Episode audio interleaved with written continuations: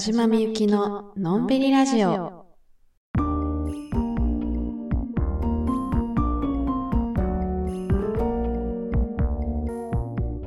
こんばんは、田島みゆきです。えー、一週間って早いですね。毎週月曜日の9時にえー定期配信にしますということを、えー新シリーズの目標として掲げたんですけど、いや、あれ？もう月曜日かっていう。なんか、まあ分かりきったことではあったんですけど、いや、それにしても思ってたよりも週1配信ってハイスピードなんだなって思ってちょっと焦ってるんですけど、まあね、もう変わらず週1配信でこれからもやっていこうと思います。で、毎年毎年思うのが、春って突然やってくるなっていう。ねえ、急にみたいな。その季節のグラデーションみたいなのが年々なくなってるような気がして、まあ春もしかり、秋もそうですけど、なんか自分が子供のちっちゃい時ってもっとこうなだらかに季節が変わってたような気がしてたんですけどなんかね最近寒かったのが急に暑くなりそのあもしかしたらもうすぐで春がやってくるのかもしれないみたいな予感がねほんと2日3日ぐらいしかないっていう予感がしたその3日後ぐらいにはもう思いっきり春でしたね。いや春好きなんで嬉しいですけどまあ、とか言いつつ今日雨でめちゃくちゃ寒くてなんやそれってなってるんですけど。いやだからねはっきりしてほしいよね。もうああもうあオッケー。春やねんな。うんオッケー。ってなったやっと春を受け入れたと思ったらこうやってまた急に寒なるでしょ。もうそのせいでねこっちはもうあいやいやいやまだ寒なるんですか？ってなってねもうちょっとね振り回されてます天気に。でそう春といえば皆さん花粉症いかがでしょうか？私はねあの花粉症ではないんですよ。まあ花粉症ではないというかこのタイミングではないんですよ。私がちょっと鼻とか目とかがぐずつき出すのはあの初夏6月とかあの草が生え出す時です。もう私は草に弱いんでそれ緑が青々してきたタイミングでその花粉症的なことが起こるんですけどなんかねどうやら今年から母が花粉症デビューしたっぽくてなんか大変そうですけど。なんかね花粉症ってそのくしゃみとかまあ咳も出るんかな出る人もいるんかもしれないですけどなんかこのタイミングでそういう症状やと電車とかでなんかすごい白い目で見られたりとかしそうで大変やなーって思ってますけど皆さんもなんか病院とか薬とかなんやかんや利用して頑張って春乗り越えていきましょうということで今日も最後までお付き合いよろしくお願いいたしますこのラジオは Apple Podcast、Anchor、Spotify、Google Podcast でお聞きいただけますラジオの感想やラジオテーマの回答は、インスタグラム、アットマーク、みゆき、アンダーバー、田島、アンダーバーにて受け付けております。ぜひ、あなたのお話を聞かせてください。お待ちしております。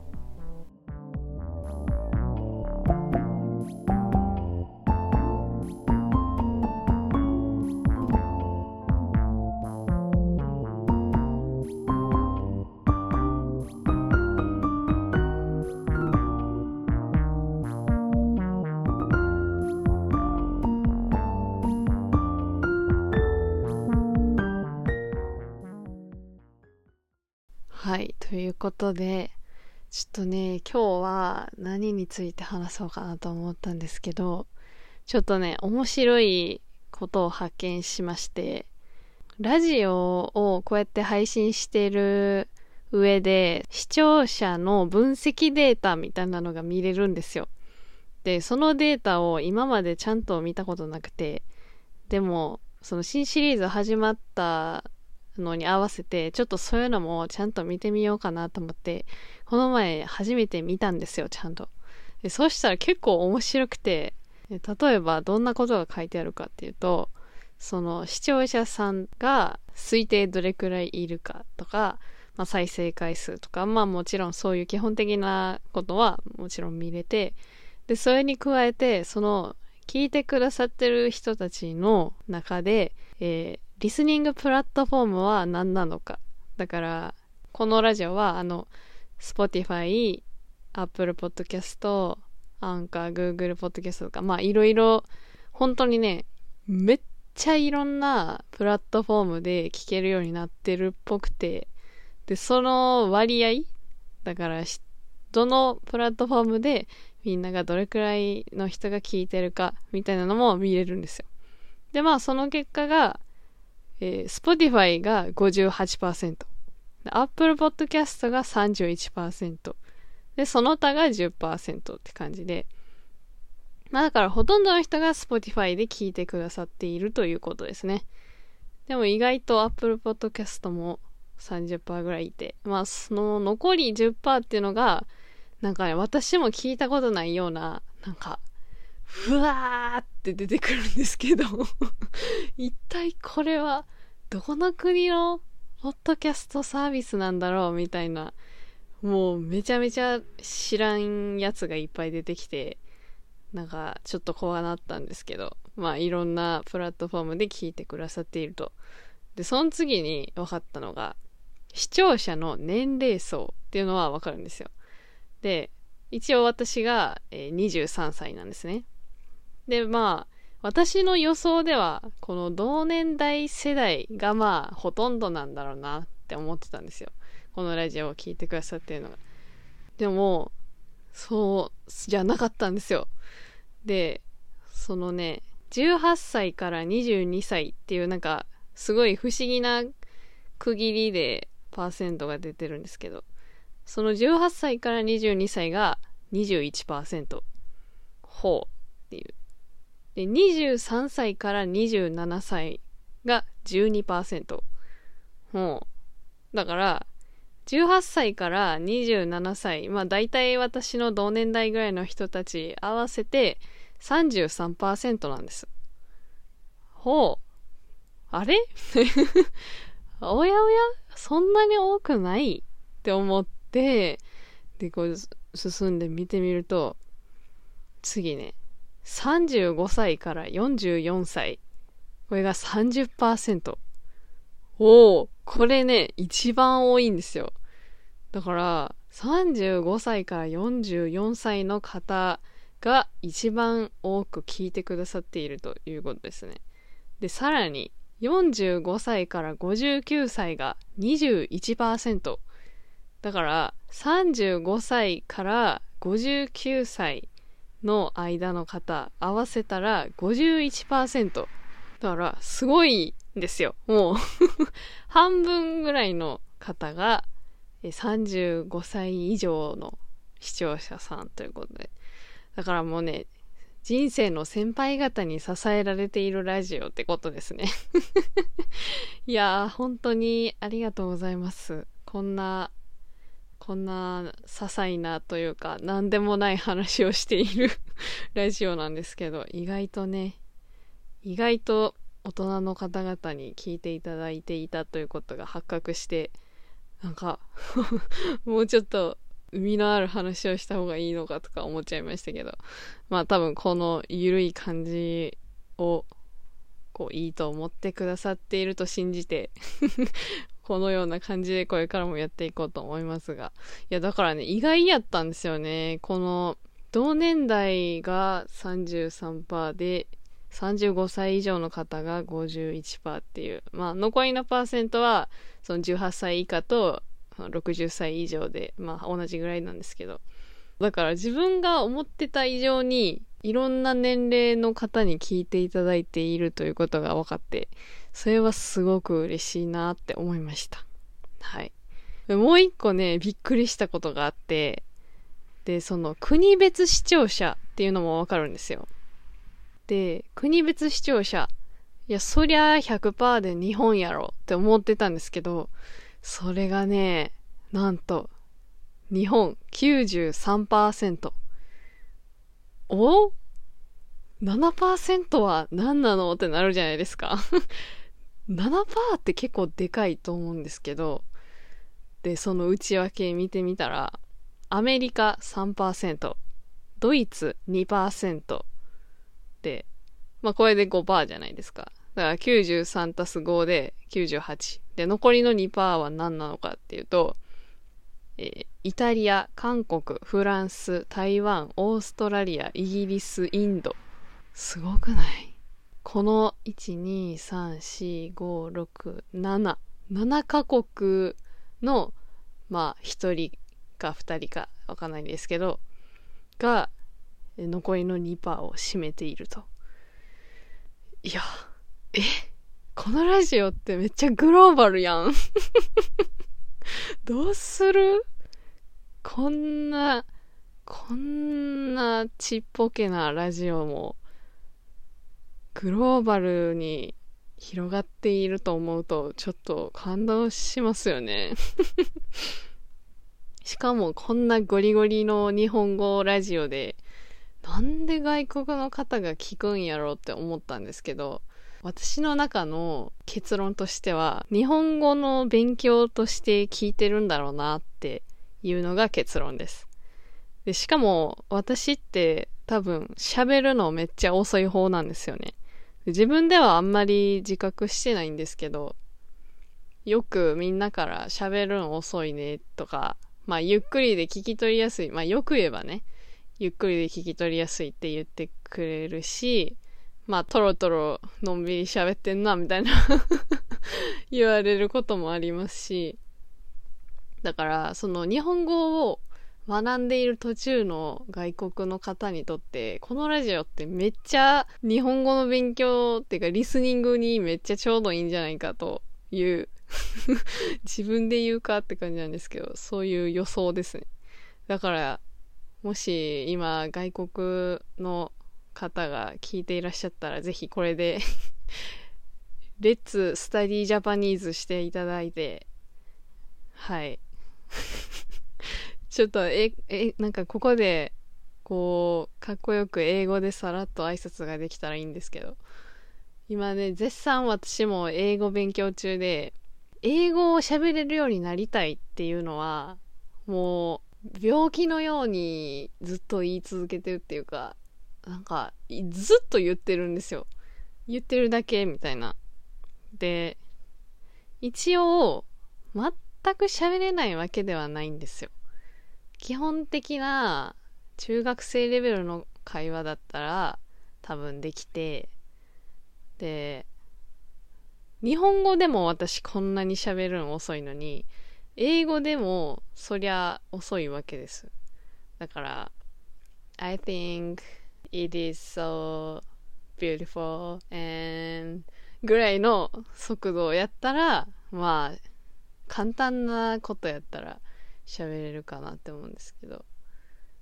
でもネイティブの速度ってめちゃめちゃ速いじゃないですか。で、特に英語喋ってる人でこんなスローペースで話してんのあんま聞いたことないなと思って。だからね、根本的に私の喋る速度頭の回転の速度的に無理なんじゃないかと思い出しています悲しいことに。だからね、私のマックススピードなんですよ、今、これがね。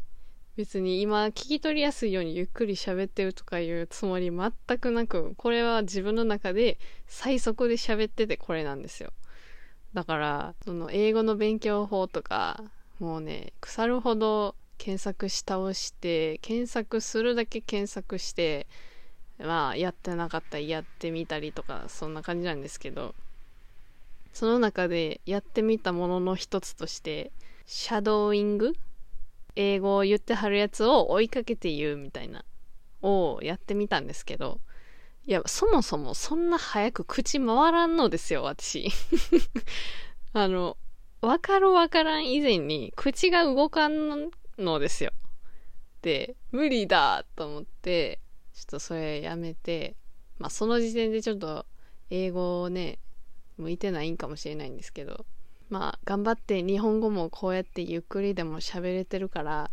まあ、英語もゆっくりでも喋れるようにはなるかなっていう望みをかけて、で最近また勉強を再開させてて、で、そのテキスト、よく売ってるね、文法とかの。あれはマジで続かないです。で、たまーに思い立ってパラパラってめくってみて、で、まあちょっとやって、でも、またそっから半年ぐらい開けないみたいな。まあそんな感じで。まあそりゃ、テキストが悪いわけではないんです、絶対的に。私の意識が弱すぎるからテキスト続かへんし、こうなってるのはもう十分わかってる。わかってんねんけど、あの、あ、テキストじゃない方法やったらできるかも。みたいな。すぐにこう、原因をね、自分の中じゃなくて、その、外に見出そうとするわけですよ。で、あ、じゃあもうテキストやから続かへんかったんやってなって、で、次、何に手を出したか。有料アプリですね。で最近、その、おうち時間が増えて、その英会話とか始める人も増えて、で、それに伴ってこう、英会話話せるようになるための、その、英語スタディアプリみたいな、そういうのも充実してきているんですね。いろんなのがあるんですよ。で、そのうちの一個で、よく広告とかも目にするやつを、こう入れてみたんですよ。で、まあまあ、テキストよりかは楽しいし、続いてるなーみたいなのを1週間目ぐらいに思って、そのね、ダウンロードはね、無料でできるんです。だから1週間無料でやってたんですよ。で、お金をかけたら、そのお金をかけたっていう事実で、こう若干のこう、プレッシャーというか、こう、やらなきゃみたいな力が加わるかなと思って、あえて課金したんです。1年間契約で1万円ぐらいやった気がする。あんまりちゃんと覚えてないけど。でもまあまあ高かった。で、いやもう課金したし、こりゃやるやろと思って、もうその時点で他人事なんですけど まあ続かんかったね。課金してから2週間やったかなって感じで、で、1年間契約なんで、多分今も使えるんですけど、ギリギリまだ切れてないかなぐらいやと思うんですけど、なんかね、そんだけの大金をはたいたとて、やる気にはならないんですよね。いや、ちょっとこれ自分がおかしいのは分かってるんですけど、普通ね、あの、なんかもったいないしやろうとか、せっかくお金払ったしもっと取らなみたいな思うんやと思うんですけどもう私に限ってはお金をかけたとかかけてないとか無料とか課金とかマジで関係なかった。もうモチベーションにそれは関係なかったんですね。でなんかお金かけたことを後悔すらしてないしなんかもったいないことしてるなとも思ってなくてなんかねああちょっと私が抑えるべきポイントは別のとこにあったんだなと思って、あの、アプリを、その、もう一回再開させるわけでもなく、また別の方法を探し始めたんですよ。で、その次にね、何やろうとしたかっていうと、海外ドラマを見つけて、それをまず1回目、英語の音声、日本語字幕で見る。で、内容分かった上で2回目、英語の音声、英語字幕で見る。最後に字幕なしの英語音声で見る。で、それで最後の英語音声だけで内容がこう分かるようになるっていう、そういうね、トレーニング的なのをやろうとしたんですよ。で、確かにこれめっちゃいいやんと思って。だってドラマやったらその映画ほどこう気合い入れんでもこうサクッと見れるし、まあ大体30分ぐらいじゃないですか。ドラマやったら。まあちょうどいい長さやし。で、ドラマってこう続きが気になるじゃないですか。でそうすることによってこう継続する力もなんか話が気になるっていうので見たくなるじゃないですか。え、これうちにめっちゃぴったりな方法やんと思って。で早速ね、アマプラの会員なんですけど、アマプラでこういいドラマないかなと思って探して。ね、モダンラブっていうアマゾンオリジナルの海外のドラマがあるんですけど、それめっちゃ良さそうと思って。で、見出して、めっちゃ面白いんですよ、内容も。まあ、私好みの内容っていうか、その現代人が抱える恋愛についてのいろんな悩みとかをこう題材にやってるやつで、え、めっちゃおもろいこの話と思って。でね、第1話はそのメソッド通りやったんですよ。もう、1回普通に日本語字幕で内容を見て、2回目英語字幕で見て、で3回目英語だけで見てってやって、おめっちゃなんか英語勉強できた気がすると思ってでこれめっちゃいいと思ってやってたんですけど第3話目ぐらいでもうなんか話の方に感情が入りすぎてもう話が知りたいんですよもうメインで 英語の勉強とかもどうでもよくなってていやじ次どうなるえででみたいな だからその同じ話を3回ループする気にならなくなっちゃったんですよね。ね。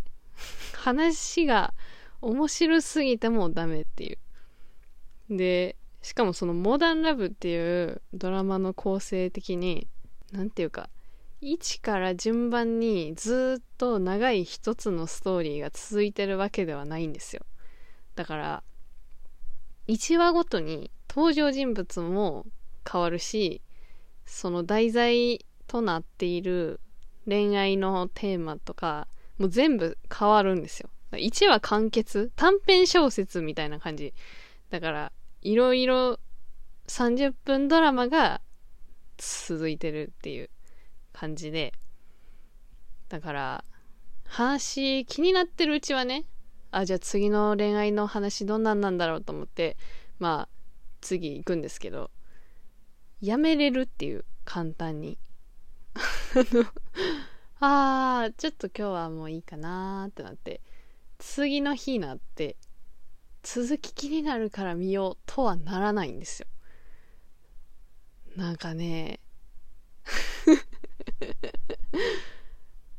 もう別に次の第4話見たところで新しい話が始まるんで毎回新しい話。だから、その続きで気になるから継続できるっていうのも、まあ無理やったっていう。まあそのチョイスしたドラマが悪かったんですけど、まあ悪かったとはいえ、その英語の勉強においては悪かったけど、その話、モダンラブ自体はめっちゃ私のお気に入りになっちゃったから、普通に見たいわけです、それはそれで。けど、英語の勉強としては、はがどらんっていう、まあ最悪ですよね。もう、趣旨ずれまくり。なんか、見てるうちに、英語の勉強とか、よくね？みたいになってきて。はあ、これはあかんなと思って、まあ、モダンラブはモダンラブで普通に見ようってなって、で、また違う方法を探したんですね。で、今まさに試してる方法があって、それは YouTube。YouTube で勉強するのが今んとこ一番いいかなと思ってて。YouTube でどうやって勉強するかっていうとその海外の YouTuber さんいっぱいいるじゃないですか。でその中でもその企画系じゃなくてこうダラダラ喋ってる系のやつ。しかもその喋ってるトークテーマが自分にこうちょっとでも関係があるやつ興味が持てるやつを探してで行き着いたのが、えっ、ー、と、アート Vlog っていうジャンルなんですけど、まあ、海外のアーティストさん、そのイラストレーターとかが、その普段の作業風景を映しながら、今日は何々して、これから何々して、みたいな。私の家の猫がこうこうこうで、みたいな。マジでこのラジオ並みに、まあ、しょう、しょうもないとか言ったかな。なんていうの、ささやかな日常のたわいもない話をしてるみたいなのを見つけて、これめっちゃええやんと思って。で、しかも、私が気に入って見てる人は、その、一応アート Vlog っていう体なんですけど、ほぼおしゃべりなんですよ。もうそのおしゃべりメインで、で、まあたまにこうちょっと作業風景も見せてくれるみたいな。だから、英語の勉強には超最適なんですよ。私にとって。で、しかも YouTube の何がいいって再生速度をいじれるんですよ。で、再生速度いじっても音の高さとか変わらないんですよ。それがすごく良くて、だからさっきから言ってるみたいに私ってめっちゃ喋るの遅いから、その英語を真似して喋りたくても早く喋れないんですね。だから遅く言ってるバージョンを真似したいわけですよ。だからそのベラベラ喋ってはるやつを再生速度をちょっと落として、で、自動翻訳機能がついてて、だそれの英語の字幕をつけて、で、それを真似して言うっていう。めっちゃいいと思って。でね、それをやりだして気づいたことがあるんですけど、そのネイティブが言ってることがわからん理由って、あ、多分これやろうなって思ったのが、日本語でもそうですけど、なんていうかテキストに載ってる英語って、日本語にしてみても、アナウンサーが喋ってる言葉みたいな完璧な文章が載ってるじゃないですか。だから、なんたらです。今日は天気が良くて、なんたかです。みたいな、ちょっと 例文スキルがなさすぎるんですけど。だから、そんなことはないわけですよ、現実世界で。外国の方だって噛むし、話どんどん変わっていくし、なんなら喋ってるうちに何かを思い出して違う話をしたりとか、大体が、その、まるで終わるような文章なんてあんまないんですよ。だから、その、ね、こういうふうに日本語でも、だから、とか、その、ね、えー、みたいな、そういう、こういうやつ、接続詞っていうか、がめっちゃ入るじゃないですか。で、しかも、なんちゃらなんちゃらで、なんちゃらなんちゃらで、みたいな。まあ私特にでがめっちゃ多い人なんですけど、そういうのとか、噛んだりとか、ね、そういうのももちろんあるわけですよ。だから YouTube で話してはるのって生の英語やから、その字幕付きで見てたら、これは相づちで、これはあの文章で、あ今ここで文が終わってて、次の話になってて、みたいな、あんまわからんのですよ。あ、だからネイティブの人が喋ってることってわからへんねんなと思って、なんか例えば、I just think 何々々みたいな文章とかって、こう、あ、just, just, just みたいな。いや、ちょっとこれ、いや、ディスってるわけじゃないですからね。こういうことが、あの、あるよねっていう話。なんか、just, just みたいなのになった時に、こっちは途端に見失うわけですよ。まあ、これはね、まだわかりやすい方の紙ですけど、英語で噛まれた日にはもうわからないですよね。だから、まあ、ネイティブが言ってることはわからん理由ってそれもあるかなって思いました。まあ、シンプルに話すのが早すぎて、あの、わからんっていうのはもちろんそうですけど。まあだから、これからはちょっと YouTube で英語を引き続き勉強しようかなと思ってます。とか言ってね、また、とやかく文句をつけて言い訳をして、えー違う方法になっているとは思いますけど。いや、英語なー、喋れるようになりたいねんけどな。もし、なんか 私こういう風に英語を勉強しましたよ、みたいなあったら、ぜひ教えてください。はい、ということで、えー来週はテーマ回です。テーマは買えばよかったと後悔しているものですね。えー、先週から募集しておりますが、えー、回答は3月24日木曜日になっております。えー、回答方法はインスタグラムアットマークみゆきアンダーバー田島アンダーバーのプロフィール欄のリンクからラジオ回答という項目を選んでいただくと回答することができます。質問回答以外にもラジオの感想などもお待ちしておりますのでぜひよろしくお願いします。ということでお時間です。いや今日はねラジオのデータ分析とか 意外とちゃんと見てみると面白いもんだなとか思っていやこれからもまあいつかこのポッドキャストが英語をねメインで話してる回とか出てきたらどうする？Hi everyone, I'm Yuki. I hope enjoy this podcast. I'm もうやめとこう。まあ現段階はこんな感じですよ。まあね向上していったらその都度ちょっと